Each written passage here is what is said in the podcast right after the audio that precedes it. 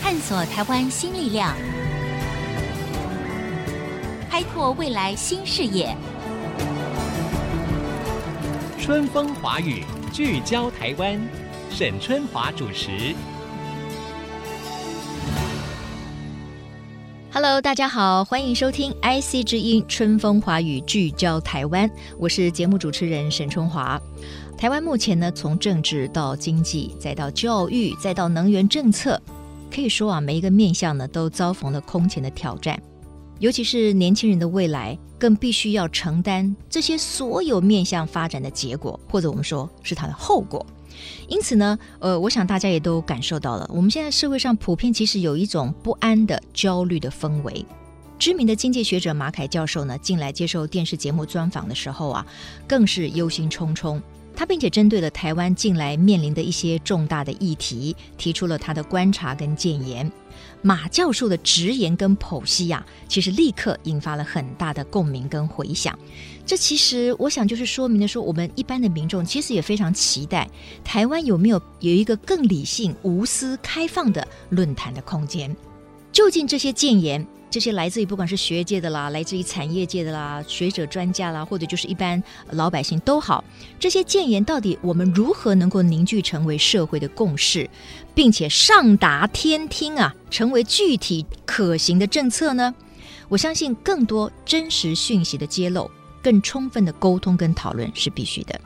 所以我们在节目的现场就邀请到了经济学者。他也是一名时事的评论家，马凯教授来到我们的节目现场。马教授，你好！你好，马教授，其实今天请到你啊，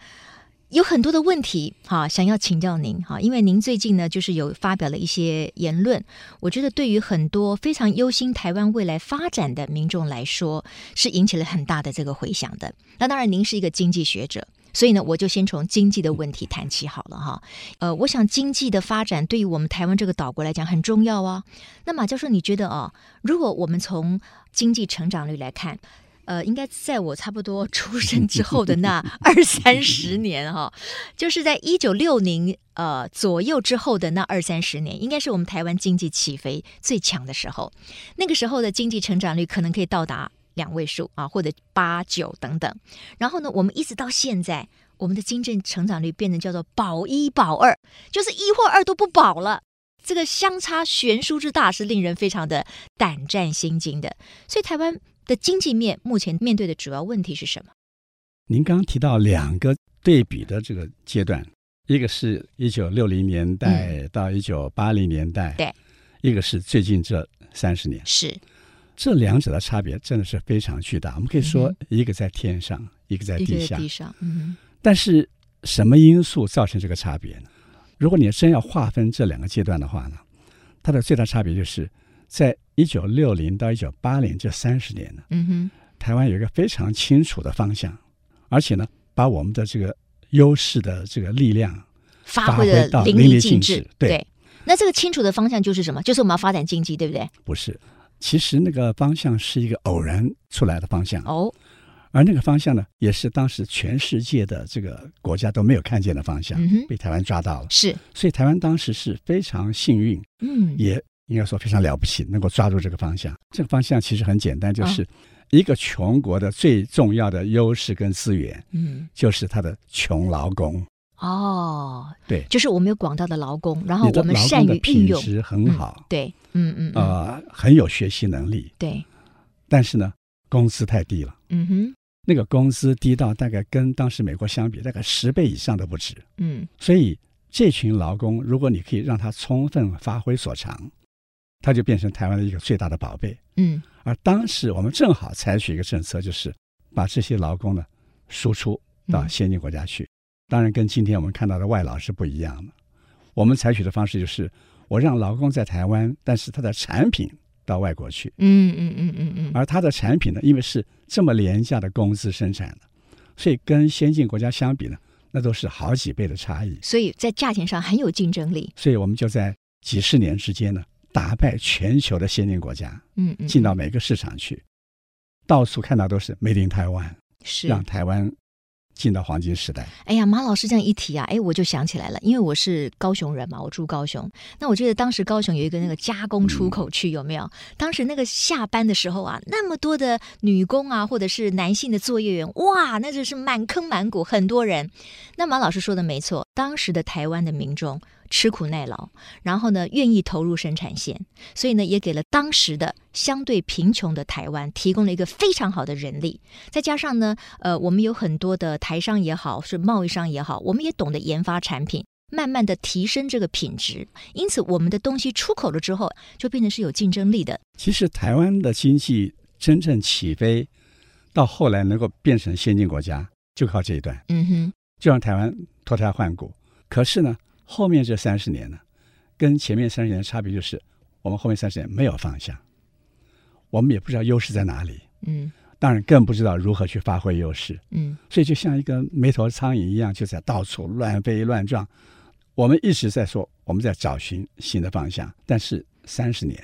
没有找到方向，嗯哼，这对实在是一个让人家很难理解的事情。嗯哼，一个已经发展到这么优秀、水准这么高、所得这么高的国家，居然三十年失掉方向，就再也找不到方向了。嗯嗯嗯嗯嗯所以台湾真正的关键在这个地方。 ，OK，如果台湾还找不到方向，嗯哼。继续这样到处乱飞乱撞，后面也没有任何机会。但是马教授，当然每一个时代它的挑战跟他所拥有的条件跟筹码是不同的。我们今天当然不能说我们要以拥有这么多的劳工为主，因为可能已经没有需要这么多的劳工市场了哈。那您刚才提到一点，过去这二三十年来，台湾居然找不到发展的方向，怎么会这样呢？其实，在蒋经国先生过世之后，嗯，我们看到一个非常清楚的一个一个现象，就是政府里面没有人才了。你看到过去那那那段时间，那政府里面真是人才济济，是你还可以回头去想到，对，像这个李国鼎啦、赵耀啊赵东耀啊，东啦，对，但是孙呢运璇先生啊，对啊，但是在金国先生过世之后就没有了。其实是后面三十年呢，台湾的原地踏步，我们在上面没有人可以高瞻远瞩，真正清楚的判断这个现现实情况，而找出台湾应该走的道路，嗯哼这个绝对是一个非常重要的问题。台湾的经济到底该怎么办？我最近听到了马凯教授呢提出了一个观点哈，当然我们做学者的，就是说你可能要知无不言嘛，你要就你的专业提出这个社会的箴言，对不对？可是这个东西如果是社会上不能接受的时候，马老师，我先请教你，你提出这些谏言的时候或者观念的时候，你心里会不会有压力？呃，我大概这三十多年来，几乎碰到的所有的情况呢，我都是很孤独的。嗯哼，我每一次在提出一个看法，那个看法呢是跟全社会是相违背的。是，这条道路我已经走了三十多年了，嗯嗯嗯，所以我没有任何顾虑，因为我知道，一个孤独的人继续在往前进的这个过程当中呢，是，没人理会你的，嗯哼，所以我没有什么好恐惧的，也没有什么好期待的。嗯哼，我，只是把我看到的、我知道的嗯哼讲出来，希望有人听懂。嗯不哼，过非常遗憾，我觉是得三十多年来能够听懂的人，我很少找到。我为什么会呃请教马老师这个问题呢？因为他每次的这个发言，或者是他针砭时事，他其实是引发了很多的共鸣，然后也是呃让很多人觉得说，哎，这个好像是一个清新之流。但是之后呢，也没有引起太多的波澜。所以马老师说他是孤独的。但是我们的这个社会，我们到底是需要什么样的学者？我们需要什么样的呃政治文化，我们需要什么样的社会文化，乃至于我们一般的所有的听众，我们的社会大众又需要做什么样的学习？我们已经到了不得不面对的时候。广告回来之后呢，我要请教马老师的，就是他最近的这个发言，我就说他会不会觉得有压力？因为马凯教授说，我们的低薪其实也不叫低薪，而低薪跟低物价是有关的。他也认为我们不能一天到晚讲动涨，合理的物价是必须的。这个就刺激啦。因为在台湾，任何人讲涨价是一件非常违背大家心意的问题啊！政治人物也不甘冒这个大不讳。那马凯教授为什么要这样提呢？广告回来之后，春风华语聚焦台湾。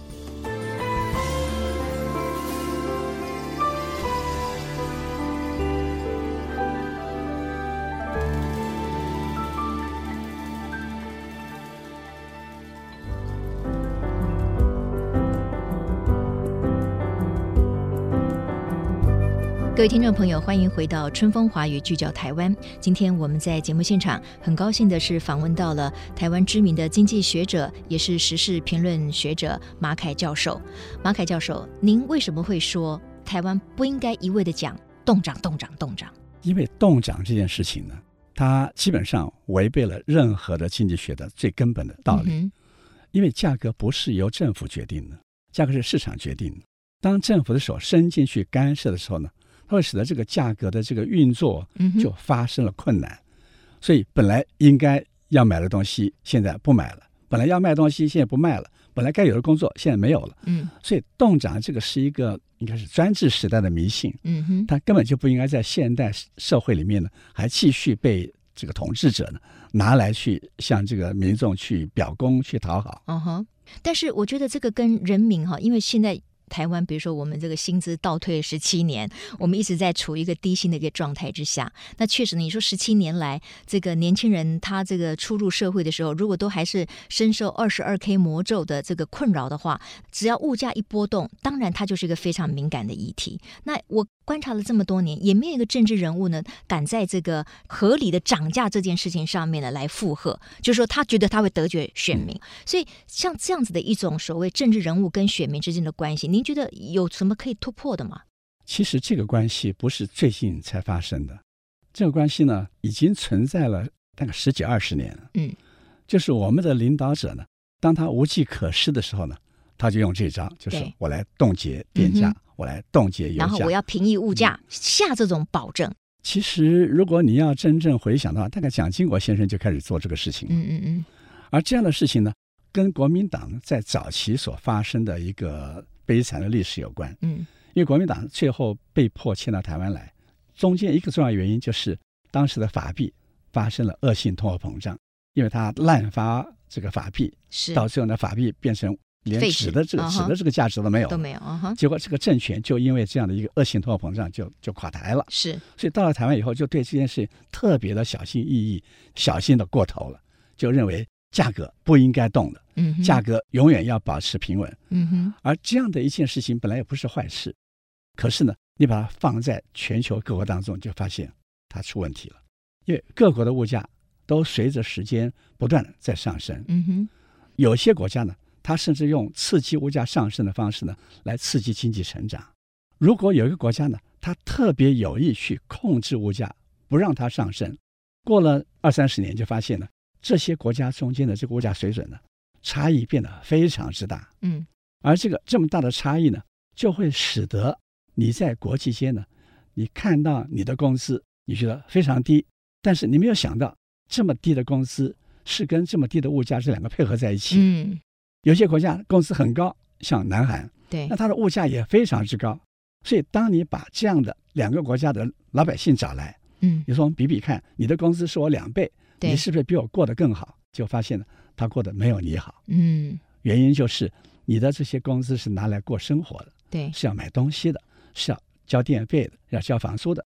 但是因为台湾的物价太低了，嗯哼所以你的低工资到最后呢，并不会让你真正你的生活、你的需求受到很大的伤害。嗯哼所以到最后，那个有很多专家就说，我们如果用这样的方式来比较各国呢，是不太公平，也不能够显现出它的真实的这个相貌。对，所以他们就开始就设计一套制度，就是把各国的这个民生必需品，把它放在一个组合当中，叫做一篮子嗯的哼货物，然后用这一篮子货物呢，去比较在各国的物价的差异，然后把这个差异去掉之后，再来看你的薪资、你的所得到底是高还是低，嗯哼这个就叫做我们把它称作真实购买力评价对，的所得或者薪资，而用这个真实购买力所得评价去比的时候呢，你发现呢，台湾的所得呢，比韩国甚至比日本都高出很多来。嗯哼换句话说，就是我们已经由于常年的迷信低物价，到最后呢，让我们的国民对于我自己处在什么地位已经不了解了，是因此我就直接就拿美元嗯表现出个价这个价格或者工资来比，说啊，我们远远不如别人。这种错觉呢，是一个对你的信心，对你的这个人才，他选择他的这个去就的时候呢，会造成很严重的偏差。嗯哼所以我我始终觉得，我们的政府的这个官员呢，一定要早日摆脱这个迷思，嗯要重新回到让物价合理上升的这个自然环境当中去。嗯哼。所以刚才马凯教授谈到了，就是说我们的薪水跟我们的物价之间其实是有联动关系的。但是台湾呢，当然我们一碰到涨价哈，大家民众就反对，民众一反对呢，政府官员就不敢说话了啊，所以就在在原地踏步。可是呢，我相信也会有民众担心，就是说以目前台湾的现况，我们没有太多的经济活水，我们的产业没有办法升级，就业市场还是相对很有限。那如果说政府它真的依照市场的机制，让某一些呃民生的这个产品涨价的话，问题是一般的人他的薪资他也不会调升啊，因为那个是控制在老板的手上啊。马老师，如果有人会挑战你说，你说让物价涨是不是？物价涨了，那薪水还不涨，那你赔我啊？那你怎么回应这个问题？物价的上升呢，当然我们觉得永远让你的这个这个荷包缩水，对永远是不是好事情。嗯哼，可是，呃，你真正去观察这个物价上升跟经济表现，会发现呢，它们正相关的。就当物价在缓和的往上升的时候，这个经济表现比较好。嗯，如果物价停在那边不动，这个经济通常呢就会停滞不动，就很难往上走。原因在于啊，很轻微的这个物价上升呢，它其实是一个润滑剂，嗯它会让企业在经营的时候呢，它会得到很多它原来没有想到的利益。因为当物价轻微上升的时候呢，头一个就是它进货的成本跟出货的价格中间呢，就自然有一个差异了。对它其实并没有创造什么价值，它已经赚钱了。对，就它的利润空间加大了。另外一个啊哈呢，就是当物价温和上升的时候呢，它的债务会减轻，嗯哼，因为它债务是按照固定的这个价格在计算的。所以我如果借了一千万，到还的时候呢，因为物价上升了百分之三，嗯哼，所以我就去掉了百分之三的这个债务，这是第二个。那第三个呢，就是他的劳工的薪资呢，其实不是每天每月以在动了，但对通常在一年动一次。嗯对，所以物价如果一直在上升，但是呢，你的薪资没动，就等于劳动成本也降低了。嗯哼，所以温和的通货膨胀呢，是对于企业经营最好的一个润滑剂可。是您这样就是从企业的角度看呢、那如果说您刚才说的，它的成本、劳工的成本甚至都降低了，所以如果老板不加薪的话，那一般的劳工并没有受惠啊呀、因为这个市场里面呢，劳工的薪资就是企业决定的。企业当他开始，比如说发现情况越来越有利了，有利了，成本利越来越润呃低的增时加候了呢，啊对哈，它的竞争力变大了，嗯所以哼，他就会决定我要增加生产，嗯哼，或者我会多雇一些我要人多手雇，人，对不对？对？因为我赚钱，我要不多进怕，货，嗯哼，对所以这个时候他的经营就是一个正向的，在扩正张式正经向营的。经营思维。当嗯他这样经营的时候呢，他开始想到我需要更多人手。嗯但是呢，我需要更多人手，我就要从外面去把别人的工人要抢过来，啊，我就需要付比较高的工资。啊哈，而且它这个情况发生不是发生在一家企业，就所有它的是企全部业的企业都发生了，啊哈所以全部企业现在都觉得我们要增雇工人了。对，可是呢，只有这么多的工人可以聘雇，所以我要给你更好的条所以件，大不然家你不会对来嘛。大家都来争夺这些工人，是工资就上升了。嗯嗯嗯嗯嗯，所以它是一个这样一个正向的一个发展的模式。这个模式呢，你可以看到，在每一个有温和通货膨胀的国家呢，大概都出现这样一个情况。嗯哼，可是如果你让物价不动，甚至让物价相反的往下降的时候，你看到相反的情况就发生了。嗯哼，比如说日本，日本就是一个它很好的的通货例子紧缩，，对通，货紧缩的时候受害最大就是企业，因为企业它发现呢，它工资一直在上升，嗯哼，它的进货成本，然后到了出货之后，出货价格降低了，嗯，它连本都收不回来，嗯哼，它的负债也在增加，所以碰到这个情况呢，企业通常就是我尽量减少生产，嗯，我尽量减少存货，对我，尽量减少雇人。嗯当全国都这样做的时候，整个经济就一直在萎缩。嗯哼，所以，这是我们碰到物价变动的时候呢，我们应该会喜欢温和的上升，可是大家反而去选择温和的下降，最后呢，大家一起承担这个苦果。那有没有一种可能是，你这个物价上涨了，可是呢，这些企业的老板呢就死不加薪，他就给你停在那边。毕竟你说有那么多的工作机会，大家要去抢劳工吗？可能也不见得，会不会有这种情况？你刚才的这个假定呢，是一个违反市场运作的假定。 OK，如果这个市场现在是往正向在发展，嗯哼，大家都在抢劳工，嗯嗯，所以加薪让劳工不会流失对，甚至把更多劳工引进来。如果有一个企业说我就是不要加薪，嗯哼，它在这个市场里面，它会变成什么样的一个结果呢？嗯哼，就是大家都在发展，都在扩张，只有这家企业它的人不但找不进来，还嗯哼流失了，被别对人挖走了，对这个企业就只有倒闭了。嗯哼，可是哪一个企业主是这么愚蠢的呢？是是，所以每一个企业主，他生在这个环境里面，他不是想要加薪，嗯是这个大环境让他不加薪不行，他才加嗯薪的。对，而且他自己也获利，然后因为整个的利润可能是提升了哈。刚才马老师提到的就是日本，因为日本在过去我们说这个失落的三十年还是四十年，对不对？三十年了，三十年，OK，那就是因为他们有所谓的通缩嘛，通缩就是说你的物价不但是没有涨，而且甚至还是往下降嗯的。那因此呢，一般的人民可能就会期待说，我用更低的价格去买东西，或者我不要买哎，东西，或者我不买了，等待，哎，我对等待，我嗯继续等待，所以整个的经济就会越来越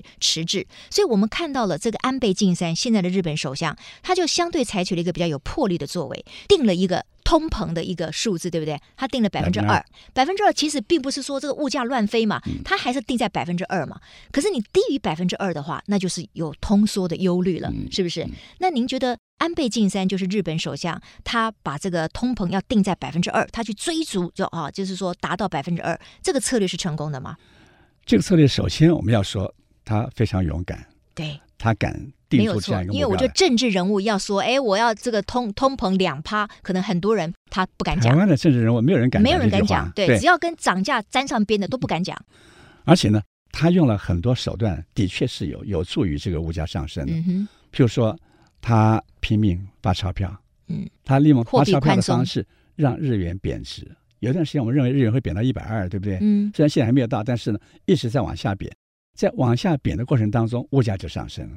而且呢，在往下贬的过程当中呢，它的出口竞争力提高了，嗯然后整个经济就活起来了。嗯哼，所以日本经济这一两年的表现是过去三十年来最好的阶段。嗯，所以日本人也甘之如饴，他们也就接受了这个安倍晋三可他们是到的现首在为相。止还没有达到那个目标。还没有达到，是 OK，但是方向是往这个嗯对嗯方向迈进的哈。那我利用今天的节目呢，最后请教马教授，就是呢，我知道您在应该是在今年一月份的吧，呃，您有机会呢跟这个蔡总统做了一次的这个午宴，对不对？就是蔡总统请几位的专家学者去吃饭嘛哈。那在这个午宴当中哈，您是不是也提出对总统有提出直接的建言吗？我讲的话非常的直接，啊哈，我说台湾快亡 了，那我就说是什么原因了。嗯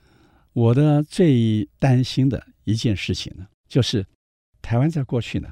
跟中国大陆我们对立甚至对抗，这个对抗呢一开始当然是武力了，但后来就变成是一个经济的对抗，是一个制度对抗，是一个文化的对抗。那在这个对抗的过程当中，我们大概撑了六十年都没有被对方屈服，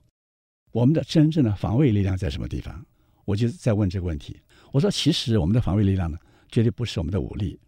也不是美国老大哥在帮忙，嗯哼，是我们的人民对台湾的制度呢非常的喜欢，而对大陆制度不能接受。可是今天你发现呢，我们当初认为胜过他的、优于他的地方，嗯一个一个消失。你的经济、你的动能不如他，嗯哼，有很多行业薪资已经被他比过去了。年轻人看到的前景在大陆是一片光明，在台湾你看不到前途。嗯哼，而且呢，我们也发现，就是今天中国大陆，它在传统道德、传统文化这方面，它开始慢慢在恢复了。而台湾相反呢，我们在放弃传统的文化，放弃传统道德。嗯于是你就看到这两边保护台湾，让台湾人民觉得我喜欢台湾的这些因素，一个一个消失掉了。嗯而相反的这些因素，一个对方都比你更强大了。哼，嗯哼，因此，台湾的最后的武装已经被解除了。是。在这个情况之下呢，我们被它吸入，被它吞并，嗯哼，我觉得我们都已经无力抵抗了。所以我说，今天总统的责任就是，你要帮助台湾人民去重新去检验，到底台湾的价值在哪里，嗯让台湾人民还继续保持对台湾的肯定、对台湾的热爱、嗯哼，对，台湾的生活方式、这个对文化，我们的坚持。嗯哼，我说，在这个时刻呢，如果你能够做到这件事情，还更进一步把台湾价值把它提升发扬，我们的这个保护力量呢，才能重新建立起来。嗯哼。那总统的回应是什么呢？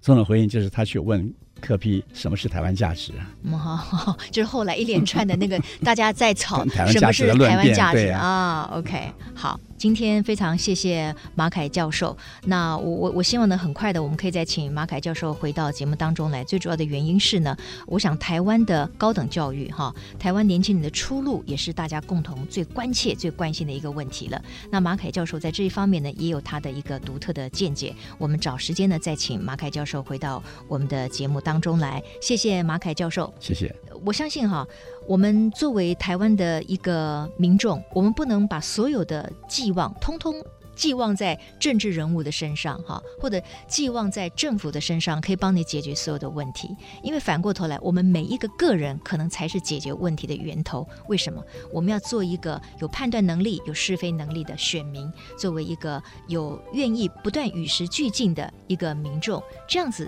整体来讲，我们才有办法期望我们选出来的政治人物呢，能够达到我们的这个所愿，然后帮我们完成我们要做的事情。谢谢马凯教授，也谢谢所有听众朋友的收听。下周同一时间，春风华语聚焦台湾，我们同一时间再会。本节目由世界先进机体电路赞助播出，探索真相，开拓未来。世界先进机体电路与您一起聚焦台湾。